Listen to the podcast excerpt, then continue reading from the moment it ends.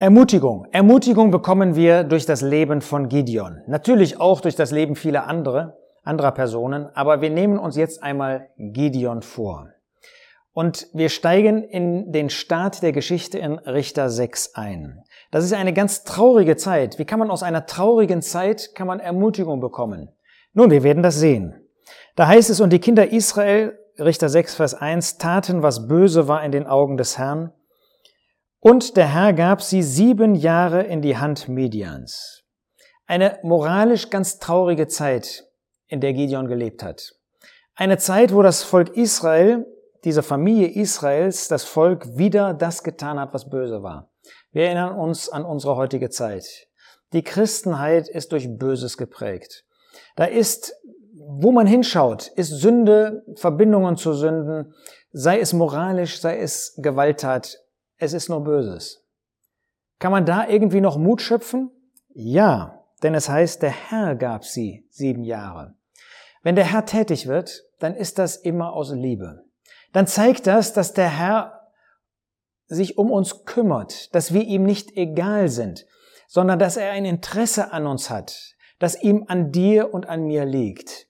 Dafür können wir nur dankbar sein. Wir leben auch in einer solch schwierigen Zeit und wir brauchen gar nicht auf die Christenheit zu sehen, wenn wir auf die Gläubigen sehen, insgesamt, in was für einem traurigen Zustand befinden wir uns.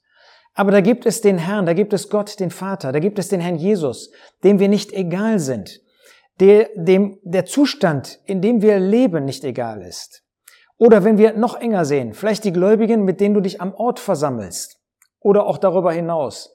Und da siehst du auch so viel Traurigkeit, so viel Versagen, vielleicht so viele Ehen, die kaputt gehen, so viele Familien, die irgendwie zerstritten sind, so viele Beziehungen, so viel Weltförmigkeit, Ausrichtung nach der Welt, wo die Interessen nicht Christus sind. Und da siehst du hier an der, an der Geschichte von Gideon, der Herr kümmert sich. Ja, das ist nicht leicht, ja, sieben Jahre in die Hand von Feinden zu geben, die brutal sind, die böse sind. Das ist nicht leicht. Aber es zeigt, dass der Herr wirkt, dass der Herr tätig wird, um unsere Herzen und unsere Gewissen zu erreichen. Was war hier los in dem Leben von Israel? Da kamen die Medianiter und sie haben, wann immer Israel Vers 3 etwas gesät hat, da zogen sie herauf und verdarben den Ertrag. Und zwar sozusagen über das ganze Land hin verbreitet. Vers 4, sie ließen keine Lebensmittel in Israel übrig, weder Kleinvieh noch Rind noch Esel. Und sie kamen wie die Heuschrecken. Wenn man das so liest, dann verstehen wir, dass Gott uns eine geistliche Lektion dafür geben möchte. Ähm, wann immer gesät wurde, wann immer etwas getan wurde für den Herrn, wann man sich einsetzte, wann immer man ähm, doch irgendwie bemüht war, etwas von dem Land, von diesen Segnungen des Landes zu retten, dann nahmen sie alles weg. Nun, wer nimmt uns die Speise weg, die wir haben in Gottes Wort? Wer nimmt uns das weg, die Freude, den Genuss an dem Segen, den Gott uns geben möchte? Das ist der Feind, das ist der Teufel. Aber was benutzt er? Er benutzt oft unsere irdischen Umstände und er benutzt oft die Welt, in der wir leben. Was meine ich damit? Ähm, unsere irdischen Umstände, das sind, oder Beziehungen, in denen wir sind, das sind Beziehungen, in die Gott uns gestellt hat. Ähm, wir haben eine Familie wenn du in einer Familie lebst. Ja, als Kind vielleicht, als Jugendlicher ähm, oder wir, die wir älter geworden sind, verheiratet sind. Wir leben in einer Familie. Wir haben einen irdischen Arbeitgeber. Wir arbeiten. Das sollen wir auch tun. Ähm, du hast vielleicht eine Wohnung, ein Haus. Ähm, wir dürfen auch Urlaub machen. Das sind alles irdische Dinge. Und die können einen solchen Platz einnehmen in meinem Leben, dass sie die geistliche Nahrung mir wegnehmen. Das heißt, die Freude, die Zeit, mich darum zu kümmern. Und wenn ich dann doch einmal aktiv werde, dann sind sie sofort wieder da und bedecken gerade diese Bemühungen. Ja, meine Familie, die kann mir so wichtig werden, äh, dass ich alles für meine Familie tue, dass ich nur noch Zeit in der Familie verbringe, statt Gottes Wort zu lesen, Freude an dem Herrn zu haben. Wie ist das mein Beruf? Wir sollen arbeiten. Aber ich kann mein Herz so auf die Arbeit richten, dass das einen solchen über eine solche ähm, Dominanz in meinem Leben einnimmt, dass ich keine Zeit mehr für die Zusammenkünfte habe, keine Zeit mehr nehme, um in Gottes Wort zu leben, äh, zu lesen. Und das kann mit Hobbys, mit meinem Haus und mit allen Dingen geschehen. Und das kann dann so weit gehen, wie das hier war, dass sie kein Kleinvieh mehr hatten. Wofür wurde denn Kleinvieh benötigt? Um Opferdienst zu bringen. Merkst du das vielleicht auch? Und das ist, ähm, warum ich finde, man kann Mut schöpfen aus der Geschichte Gideons weil der Herr mir deutlich machen möchte, dass ich verarme. So heißt das hier auch in Vers 6. Das Volk Israel, Israel verarmte sehr wegen Israel.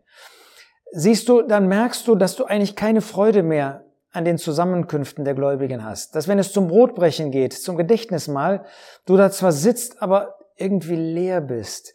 Irgendwie gar nicht mehr an den Herrn Jesus eine Stunde lang denken kannst. Und alles verflacht. Und wenn du das spürst, dann ist das der Herr, der dir das deutlich macht. Und dann kannst du dich, dann sollst du dich fragen, muss ich vielleicht etwas ändern in meinem Leben? Oder der Esel war nicht mehr da, da gab es keinen Esel mehr. Der Esel wurde als Lasttier für den Dienst benutzt. Vielleicht merkst du, ich habe eigentlich schon lange niemanden mehr besucht. Ich habe schon lange niemanden mehr eingeladen. Ich habe schon lange nicht mehr wirklich intensiv Gottes Wort studiert. Ich habe schon lange nicht mehr mit meiner Familie über Gottes Wort gesprochen. Ich habe schon lange nicht mehr einen Dienst des Wortes getan oder mich in der Wortbetrachtung beteiligt. Ich habe schon lange nicht mehr be bewusst gebetet für die Geschwister, alle Geschwister am Ort. Wenn du dieses Bewusstsein bekommst, das ist ermutigend, nicht die Tatsache, sondern dass der Herr dir das deutlich macht, dass du ein Bewusstsein davon bekommst. Und da merkst du, er lässt dich nicht. Er möchte dich gewinnen für ein Leben mit sich selbst. Und dann kommt hinzu in Vers 6, und die Kinder Israel schrien zu dem Herrn. Warum ist das ermutigend? Erstens, dass Gott ihnen deutlich gemacht hat, dass es so schlimm geworden ist, dass sie zu ihm gerufen haben.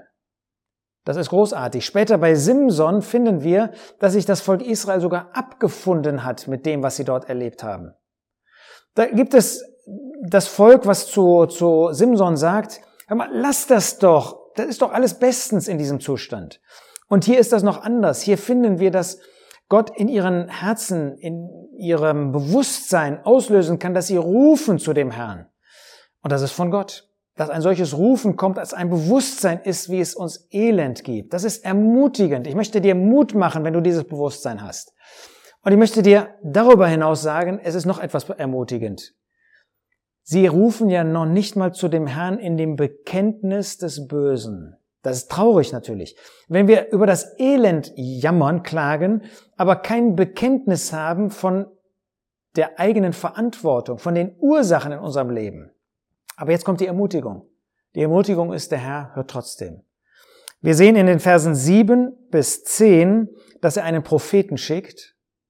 Und wir lernen dann ab Vers 11, dass er in dem Herzen einer Person eine Erweckung bewirkt hat, Gideon, die er dann benutzen kann.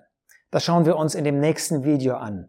Aber ich möchte dir Mut machen, der Herr sieht das Elend, in dem du bist. Und wenn du auch nicht weißt, wie du zu ihm rufen sollst, wie du zu ihm beten sollst, sei sicher, er hört dich. Und er wird antworten, weit über das hinaus, was du ihm sagst. Aber sprich zu ihm. Und natürlich, wir wollen diesen Abschnitt zum Anlass nehmen, nicht einfach zu dem Herrn zu seufzen über unsere Situation, vielleicht über deine familiäre Situation, vielleicht über die Situation, die du am Ort mit den Glaubensgeschwistern hast, sondern auch zu überlegen, wo bin ich verantwortlich, wo bin ich schuldig, wo habe ich Verantwortung im Blick auf diesen Zustand. Aber nochmal, es macht mir Mut, dass der Herr uns nicht lässt. Es macht mir Mut, dass er mir ein Bewusstsein gibt von dem, was das Problem ist. Und es macht mir auch Mut, dass er einen Propheten schickt, Vielleicht hast du das mal am Sonntag in einer Predigt gehört, dass in dein Gewissen gesprochen worden ist. Oder du hast jetzt das Bewusstsein, dass das Wort Gottes irgendwie dein Herz erreicht und sagt, ich muss etwas in meinem Leben ändern. Und der Herr hört. Er wird dir mehr zeigen und er wird dich auf einen Weg leiten, auf einen Weg leiten, der ihn verherrlicht und wo du Dinge in Ordnung bringen, kannst und in Ordnung bringen wirst. Müssen wir das nicht alle in unserem Leben? Ich wünsche dir auch diesen Mut, das anzugehen zur Ehre des Herrn.